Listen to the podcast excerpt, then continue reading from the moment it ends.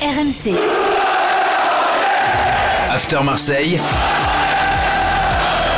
Le podcast Nicolas Jamin. Bonjour amis marseillais nostalgiques d'Amada, Jambé et de Ludovic Assoir. Bienvenue dans le podcast After Marseille. Casting du jour. Bonjour Jérôme Roten. Bonjour à tous. Et bonjour Florent Germain. Salut les amis, salut Nico, salut Jérôme. Marseille 4ème de Ligue 1 avec un match en moins. Virtuellement, je dis bien virtuellement, deuxième du championnat de France malgré un jeu que beaucoup qualifient d'indigent. Les supporters de l'OM doivent-ils s'en contenter? C'est notre question de la semaine. C'est parti pour le podcast After Marseille.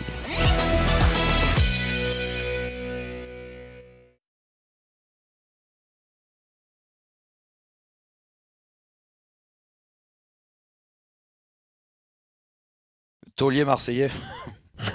Un taulier marseillais. Ça existe Jérôme hein Je Ouais, savais qu'il allait ouais. rigoler. Non, bah, parce que sur ce match-là, franchement, euh, pff, euh, je vais, je, vais- je vais te dire, euh, bah, Sanson, le buteur, parce que il a sauvé, euh, il a sauvé un résultat euh, et il a sauvé une prestation euh, euh, pff, très, tellement décevante que voilà. Donc on va, on va dire l'entrée de Sanson et le but de Sanson. Flo. J'allais dire pareil, donc je vais pas être original parce que euh, finalement c'est Sanson et le reste euh, RAS, rien à signaler. Donc euh, ça résume bien en plus pour un joueur qui est entré euh, en jeu en deuxième période, qui en plus a, a quitté ses partenaires euh, sur une, une blessure au final assez légère. Je trouve que ça résume bien les choses parce que as un joueur qui est là euh, 15-20 minutes, qui met son but, c'est la seule frappe cadrée de l'OM. Donc à la limite, il y avait personne d'autre à, à signifier. Bon, certains ont vu un bon match de Balerdi, il n'a pas non plus fait un match exceptionnel, il, a, il a été euh, en place euh, correct. Euh, voilà, Sanson, Sanson parce que son but est magnifique. Je pense qu'il n'y a, il y a que ça à dire. Euh, but magnifique, euh, un éclair dans l'ennui. Ton boulet Jérôme? Oh bah le boulet, euh, là par contre j'ai Ça le peut choix. être collectif hein Ouais, bah oui, oui, oui, parce que parce que tu peux. Je, je vais quand même sortir euh, du boulet. Je vais sortir Flotovin euh, parce que euh, parce que bah il a tout raté. Euh, il a tout raté, même les, les, les coups de pied arrêtés qu'il a tirés euh, euh, dans le jeu. euh, Alors il a très peu été euh, soutenu, on est d'accord, et qu'il a besoin aussi des autres pour exceller. Mais il faut aussi dire quand il est il est pas bien dans le 1 contre 1, les mauvais choix. il a, il a subi quelques fautes en première mi-temps, mais il s'est effacé. Donc il sort logiquement du match en deuxième mi-temps. Euh, voilà, donc euh, non, non, non, je, dirais Flotovin parce que parce que il a il a il a ce titre-là de, de champion du monde, euh, de, de joueur qui peut faire gagner aussi son équipe et qui l'a souvent fait. Et quand il le fait pas, il faut le dire. Donc euh, voilà, Tovin. Oui, parce qu'en en plus, on en attend euh, logiquement beaucoup plus de, de Ouais. Flo Thauvin, c'est clair. Moi, j'avais mis Tovin ou Cuisance. Euh, Si tu avais dit Cuisance, j'aurais dit Tovin et tu dis Tovin, donc je dis Mhm. Cuisance. Parce que c'est pareil. Alors, ça reste un plus jeune joueur, mais euh, on en attend plus. déjà parce qu'il il a montré de belles choses, je trouve, sur certaines entrées. Donc, il a une touche technique, une- un jeu vers l'avant normalement intéressant. Là, on l'a pas forcément vu à son je trouve. Est-ce que le système de jeu, d'ailleurs, euh, si on parle de Cuisance et de Tovin, euh, leur convient Ouais. euh, si bien que ça? Alors, Jérôme, tu seras mieux placé pour en parler, mais moi, je trouve que Cuisance en 10, bon, euh, moi, je reste sur ma fin depuis le début de, Ouais. euh, Tu le mettrais tu, tu le mettrais où dans le milieu de terrain En relayeur, En relayeur. euh, parce que en plus je trouve qu'il a la caisse euh, s'il faut tenir un peu et, et- et les ballons repartent pas forcément. Enfin, Rongier, Camara, ils ont des qualités, mais je peux pas dire que leur première passe vers, vers l'avant soit leur, leur qualité première, alors que Cuisance ça l'est. Et, et- pour Tovin, moi je suis désolé, mais je, je le trouve rarement. aussi bien que. Enfin, son poste c'est à droite, quoi. Son poste c'est à droite, point. Euh, on a essayé plein de fois de le mettre euh, dans un, en deuxième attaquant, comme c'était le cas avec Valère Germain. Moi, je suis désolé, j'ai l'impression que ça marche Mm. pas. Que, que- et d'ailleurs, la frustration quand on connaît un peu Flotovin, quand il sort, c'est très rare qu'il fasse ça. Qu'il fasse la moue comme ça, euh, qu'il soit agacé, Mm, c'est énervé. Il y a de la frustration. Je pense que c'est aussi lié à son positionnement. Ouais, mais tu as raison de, de mettre ça en avant, euh, Flo, sur le positionnement de, de Tovin. Alors, s'il y a bien un joueur que je connais bien, c'est lui. Euh, J'ai évolué avec lui à Bastia, euh, même s'il était jeune et tu as le droit de progresser et, de- et d'avoir un volume de jeu différent. Mais, mais ce qui est sûr, c'est qu'il n'a pas changé ses, points forts. Sa caractéristique, c'est de, de partir du côté droit comme ça, de rentrer avec son pied gauche. Je vois de, de, de, de pouvoir déborder aussi sur son pied droit parce qu'il arrive à bien, à bien bien, à, bien s'en, sortir quand il se retrouve sur le, côté droit avec des centres ou des frappes. il est souvent buteur dans cette position-là. Il est affluent pour son équipe. Alors il a aussi besoin d'avoir en effet quand il joue côté droit. Et si on pense qu'aujourd'hui le, le manque de, d'activité, le fait qu'il touche moins la balle côté droit, c'est la vérité. Mais c'est aussi dû au manque de maîtrise technique et de la justesse technique des milieux de terrain marseillais ou du latéral droit marseillais. Quand je vois Sakai qui joue derrière lui, je me dis mais quand il va recevoir un bon ballon de Flotovin, je, me, je, me, je, me, je me pose la question la même chose quand Sanson joue, quand Rongier y joue, même le, le petit Camara au milieu de terrain. Dire ces joueurs-là, ils doivent, ils doivent toucher beaucoup plus leur point fort, c'est-à-dire Flotovin sur le côté droit. Ou du jeu, euh, Jérôme, qui penche trop à droite parfois parce que euh, vu que Payet n'est pas sur un bon début de saison, bon, pour le coup il n'a pas démarré, mais Tovin il devrait normalement bénéficier d'un euh, quelque part d'une alternance, voilà, d'une crainte des, défenseurs mm. adverses de se dire attends ça va venir où là? Ça vient à droite, euh, à gauche, euh, Tovin, Payet, c'est chaud. là, c'est vrai que le jeu est un peu stéréotypé. En plus, bon, on dit souvent ouais c'est bon maintenant on a compris le jeu de Tovin, il se remet sur son. Oui, ça, ça, c'est facile. T'en as. Et Robben, on le connaissait comme ça, exactement, exactement. Il n'y a pas que lui, ça reste un point fort et je trouve que les, les beaux buts qu'il met en général, il en a encore mis un cette saison. c'est vrai euh, contre Bordeaux, hein, lucarne euh, opposée. il, a des stats hallucinantes, hein, euh, Tovin, hein, cette saison. 3 buts, 5 passes décisives pour l'instant en 10 Non, mais là-dessus, on est, d'accord. C'est pas l'image de, son équipe de toute façon, il peut aussi avoir un coup de moins bien. Et c'est normal, physiquement, il revient d'une blessure terrible. il y a eu le confinement, il a repris. c'est normal qu'il ait un coup de moins bien. Il est reparti fort, en effet, comme tu dis, au niveau des stats. Là, il pêche, il pêche parce que techniquement, il n'arrive pas à mettre son jeu en place parce que l'équipe elle est pas bonne derrière lui. Et puis euh, et puis euh, aussi parce que en effet il doit trouver des variantes à son jeu.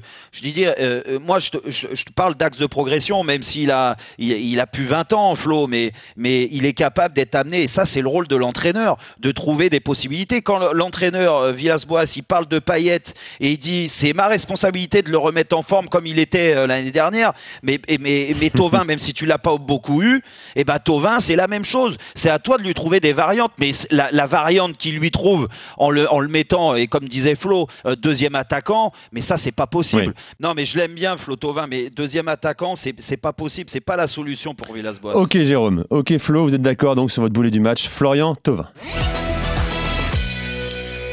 Alors messieurs, l'air de rien, et malgré le parcours catastrophique en Ligue des Champions, l'OM est quatrième de Ligue 1. Et a même deux points d'avance, son temps de passage de la saison dernière, mais on l'a dit déjà, identité de jeu euh, inconnue, spectacle proche du néant. Question pour toi, Jérôme, question pour toi, Flo. Les supporters de l'OM doivent-ils s'en contenter? Flo, vas-y.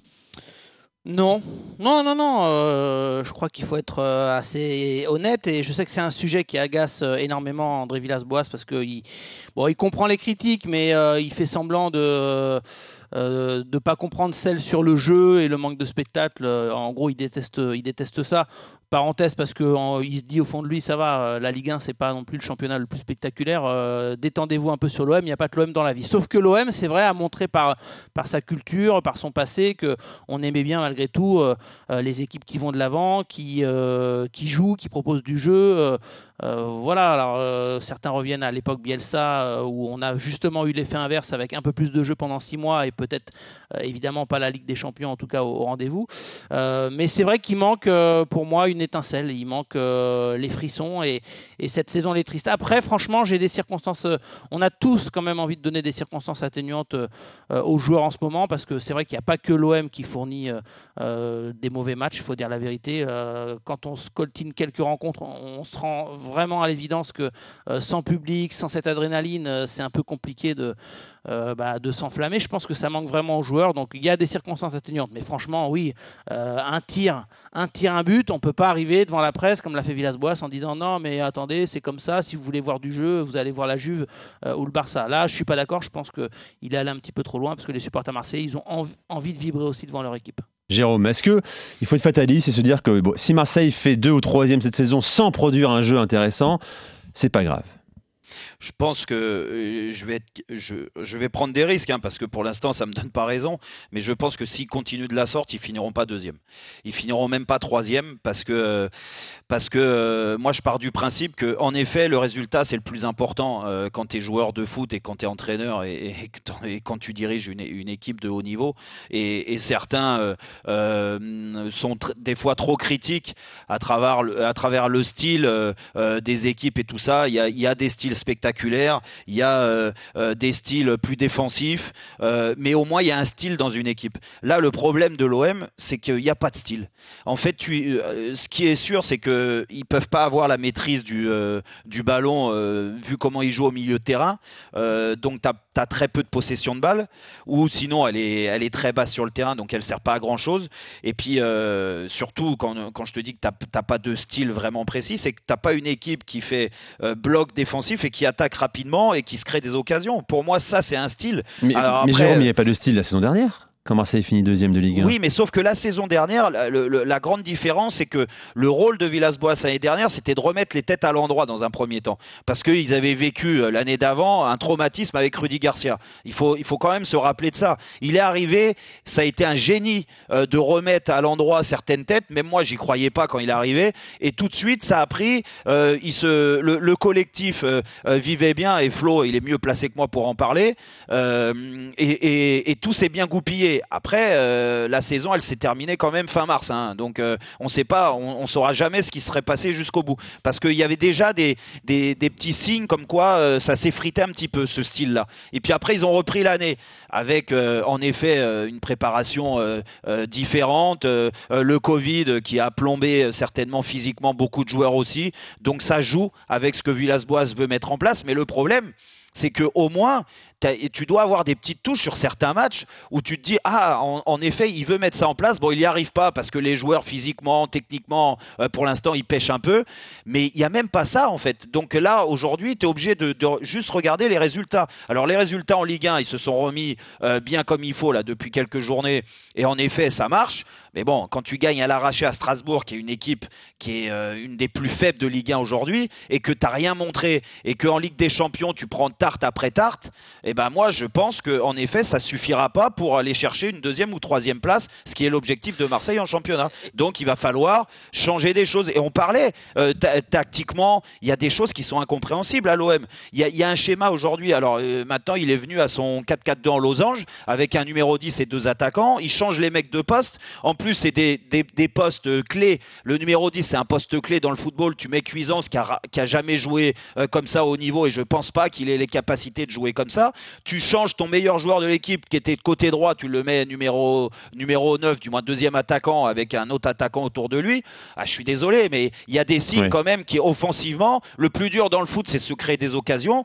Mais quand, quand depuis quelques matchs, en 4-4-2 en losange, tu n'arrives pas à te créer d'occasion, eh ben, à un moment, il faut changer, il faut amener autre chose. Et, je rappelle, Marseille, c'est un tir à Strasbourg, hein, un tir dans le match et. Oui, un et but. puis à Porto, c'était zéro. aussi. depuis 2006-2007. Flo, euh, Flo, il y a aussi un sujet qui, qui polarise un petit peu l'environnement marseillais, en tout cas, nous, observateurs euh, de l'Olympique de Marseille. Euh, une semaine étonnante de Villas-Boas en termes de communication. On l'a trouvé extrêmement agacé, lui qui, en général, gère tranquillement euh, ses rendez-vous avec les médias. Écoute, très franchement, dans ce même podcast, il y a environ trois semaines, on, avait dit, j'avais un peu prévenu, le ton est en train de changer.